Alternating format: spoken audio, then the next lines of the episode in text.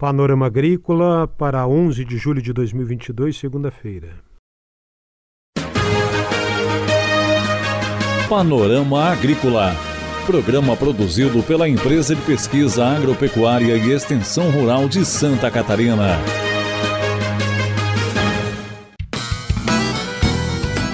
Segunda-feira de lua crescente no ar para você, o Panorama Agrícola de 11 de julho. Na mesa de som está o Eduardo Maier e o ditado é: O medo de perder tira a vontade de ganhar.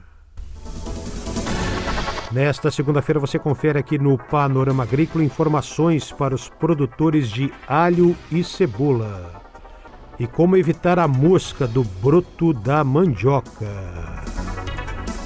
Ouça o Panorama Agrícola no SoundCloud e no Spotify e também na emissora de rádio do seu município. Ligue 48 3665 5359 e participe do nosso programa. Dica do dia.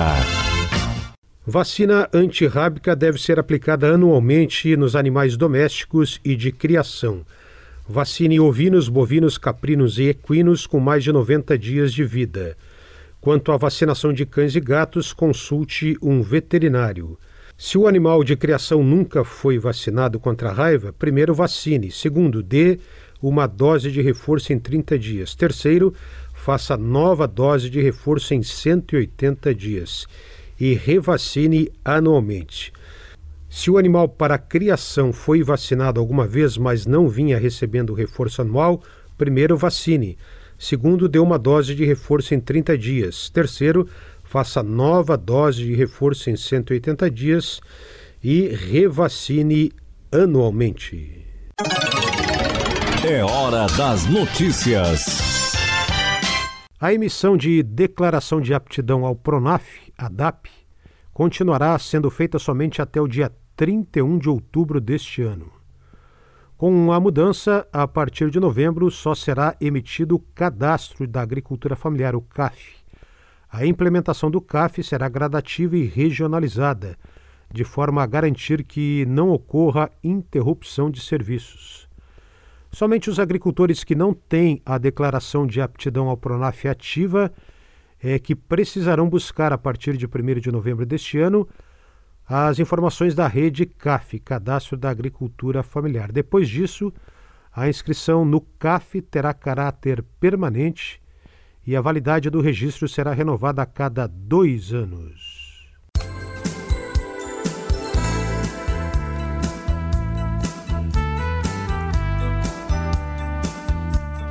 Quer trabalhar com importação de bebidas como vinhos e derivados da uva e do vinho?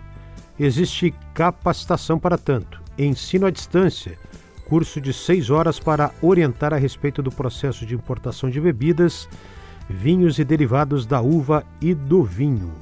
O público, produtores de bebidas, responsáveis técnicos, consultores e demais interessados em aprender sobre o registro, boas práticas de fabricação e rotulagem de bebidas. No conteúdo programático, registro de estabelecimento e isenção de registro de produto importado, requisitos da importação, procedimentos e sistema de importação, aspectos legais e sistema de certificação da importação, aspectos de fiscalização relacionados à importação e rotulagem de produto importado. Informações do mercado agrícola. O analista de Socioeconomia e Desenvolvimento Rural da Epagri-Cepa, Jurandir Gugel, fala no programa de hoje sobre a estimativa da safra do alho para este ano. E no caso do alho, nós temos uma estimativa de plantio de 1.472 hectares em Santa Catarina, uma redução importante ali em relação à safra passada de 18,67%, e uma expectativa de produção de 15.866 toneladas, também uma redução em relação à safra passada de 17% aproximadamente, já que nós produzimos na safra passada 19.130 é, toneladas. A cultura do alho aqui no estado apresenta alguns desafios importantes. Nós temos tecnologia disponível, nós temos é, condições de é, e a própria cultura em si ela é viável economicamente, desde que a tecnologia disponível seja aplicada, seja em manejo de solos, manejo da própria cultura em si, especialmente o uso de sementes adequadas, sejam elas o tamanho do bulbilho para o plantio, né, na semente, né, e uso de semente, alho semente, livres de, é, de vírus, que impacta de forma muito forte na produtividade das lavouras. Jurandir Gugel comenta agora sobre a safra da cebola. As estimativas para a cultura da cebola em Santa Catarina na safra 22-23, é, pelos levantamentos da Ipagre-Cepa, nós temos um, uma estimativa de plantio de 17.600 hectares, um pouco mais é, aqui para Santa Catarina, e uma estimativa de produção de acima de 523 mil toneladas para esta safra. Há um crescimento, então, em relação à safra passada, de 5,46% em relação ao volume produzido e um aumento de 0,57% na área plantada. Santa Catarina, com esses números, vai permanecer como o maior produtor nacional de cebola. A última safra foi é, de rentabilidade positiva para a maioria dos produtores. Isso facilitou a absorção do aumento de custo de produção desta safra que está sendo implantada agora, que teve é, um acréscimos importantes, né, especialmente dos adubos, né, fertilizantes e dos agrotóxicos. Né. É, nesse sentido, a, a, a, cultura aqui no estado, ela é uma cultura que ela é bastante estável do ponto de vista da sua do volume produzido, área plantada, porque nós temos hum, as propriedades já especializadas, com infraestrutura de irrigação, com maquinário, com mão de obra, é, e todo um conhecimento especial, né, específico da cultura, é, para é, continuar tendo esse desempenho importante né, para, para a produção e abastecer o mercado nacional de cebola. Esse é o analista de Socioeconomia e Desenvolvimento Rural do Centro de Socioeconomia e Planejamento Agrícola da EPAGRE, Jurandir Gugel, falando sobre a estimativa da safra das culturas de inverno, no caso alho e cebola aqui para o estado de Santa Catarina. Zap Rural. Mosca do broto da mandioca. Informações para evitar que essa praga ataque o seu plantio no Zap Rural de hoje com Flávia Maria de Oliveira.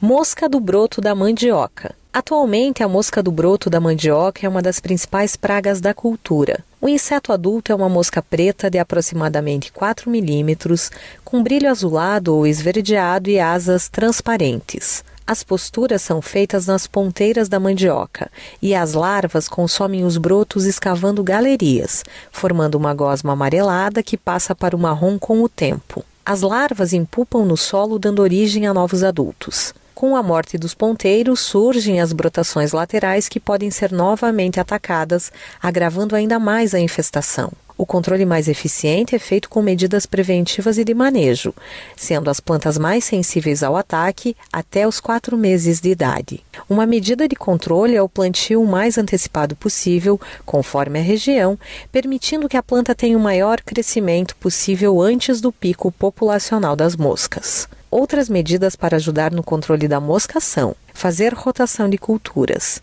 plantio intercalando com outras culturas, evitar trazer ramas de outras regiões, usar variedades tolerantes, plantar manivas sadias, plantar longe de lavouras de dois anos, eliminação de restos culturais e ramas não utilizadas, a destruição e a queima dos brotos contaminados, além de uma correção e adubação bem feita, com base numa análise de solo e com parcelamento apropriado. No período crítico, deve-se monitorar as plantas semanalmente, sendo recomendado aplicar um inseticida apropriado quando mais de 10% das plantas apresentarem sintomas de infestação. É fundamental fazer a rotação do modo de ação dos inseticidas a cada aplicação.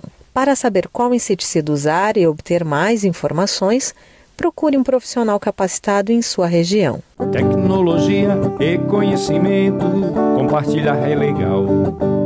Tem informação em tempo real, zap, zap, zap rural.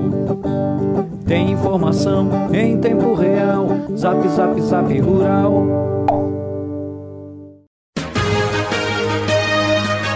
Panorama Agrícola.